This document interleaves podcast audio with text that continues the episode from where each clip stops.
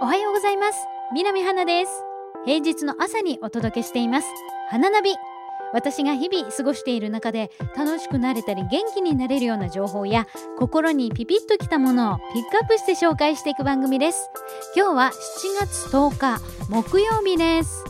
えー、日本列島今台風8号が接近しています。あもうあれですね、えっと、沖縄とか九州には上陸しているということなんですよね。私が今いる関東地方東京都ではえまだ風の影響というのは感じられないんですけれどもまあ雨が結構降ってる。降ったりやんだり降ったりやんだり。でも降ったりの降ってる量が結構半端なかったりとか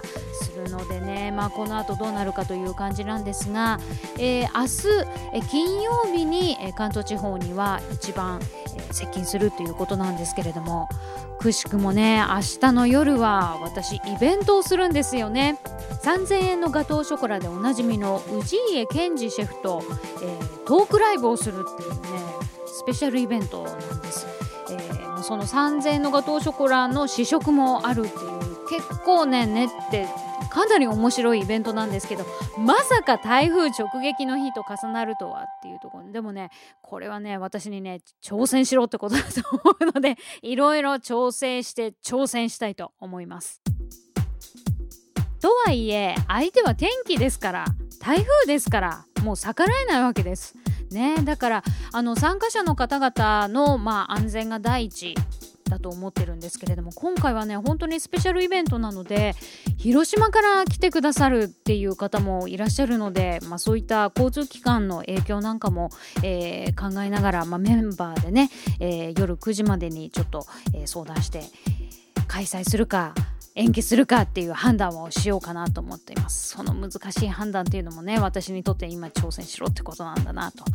思って前向きに頑張ろうと思います。さあそんな中今日私がピックアップしたいのはこちら。先入観に気をつけて。はいなんで今日この言葉を選んだのかというと昨日の FIFA ワールドカップ準決勝ブラジル対ドイツこの試合です。見ましたか皆さん？私はね見てました。あのねもうとんでもないっていうかえ？っていう感じでしたね。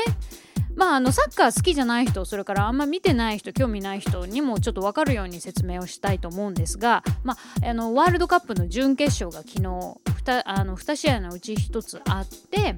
で、えーと、ドイツとブラジルっていうどっちも強い国が対戦したんですけれども、まあ、強い国同士だから結構接戦になるかなと思いきやブラジルが要の、えー、主力選手ねあの2人ディフェンダーとあとフォワードっていうか、まあ、スター選手がいるんですけれどもその2人を書いた、まあ、ブラジルっていう国とあとはもう盤石の体制で、えー、挑んできたドイツっていうのが戦ってまあでもブラジルも強いからそこそこ行くだろうと思っていたわけですみんながみんな。ね、でブラジル開催だしもう開催国で優勝するっていうのがもう命題だったわけですねブラジル。だけれども蓋開けてみたらもう大変なことになっちゃったんですよね。7対1という信じられない結果でなんとドイツが大勝。ねブラジルが大敗もう歴史的大敗なんていう風に報じられてますけれどもとんでもなかったんですよ。私試合見てたのでもう唖然としちゃったわけですがまあね2-0ぐらいまではまあ普通、まあ、よくある試合っていうのかな。まあないわけじゃない試合展開だったんですけれどもその後なんと6分間の間に4点も失点しちゃったんですよ。王者ブラジルと言われているところが。もうねなあれ？ええ？なんかオフサイドとかなんか練習かなみたいな。そんな勢いでね。でまた朝5時キックオフでしたから日本時間ね。私が寝ぼけてるんじゃないかなって本当に思っちゃったくらい本気で思っちゃったくらいそれくらい目が点になってしまった試合展開だったんですね。王者ブラジルがその6分間の間に4点っていう信じられないあの失点をしたっていうのはね私サッカー経験者じゃないです。あのフィールドにいたことはないですけどもう明らかに分かっちゃった。もう動揺して4点も失点しちゃったの。もうね全部パスミスからの得点だったりですから。もうこれね落ち着いてたら絶対ないっていう失点の仕方だったんですよ。だからこんなねサッカーわからない人でも分かっちゃうくらい動揺して王者ブラジルと言われた国のスター選手たちが見るからに動揺して失点した選手も人間なんだなと思いましたしあとはねもう先入観まあどうなのかなって思ったのは王者ブラジルだからそんな試合するわけないみたいのがあったわけよね見ながら。でも目の前テレビで繰り広げられている試合では黄色いユニフォームを着たねカナリア軍団がまるでその辺の草サッカーかなんかのあの練習じゃないかみたいな失点の仕方だったこれもね信じられないけど現実だったんですよね。でねまあ今回その ブラジルの思いがけない失点の仕方っていうところから、まあ、先入観に気をつけようって思ったんですけど私たちの生活の中でもあのー、先入観で得したり損してることって結構あると思うんですね。まあ、得してることはあの第一印象がいいみたいな風に言い換えられるかなとは思ったんですが、まあ、先入観で失敗したとかそういうことって結構あると思うんですよ。例えばいつもあの子はああだからとかなんかいつもあいつはこうだしなみたいなのでちょっと損しちゃったっていうのねありませんか？でもなんか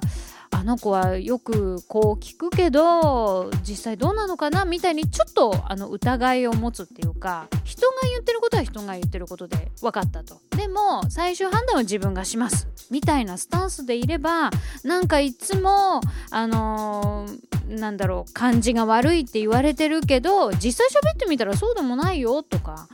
あとはなんか人の悪口ばっかり言ってなんか嫌なやつだと思ってたけどあの実はあの話してみるとすごく抱え込むあの人で何でも一人で悩んじゃいがちの人だったんだよ。だから話してあげれば全然そんなことないよとかね。そういうことって結構あると思うんです。だからねやっぱりね先入観だけでいろいろ判断するのは良くないななんて思ったんです。ブラジルも確かに強い。強いけど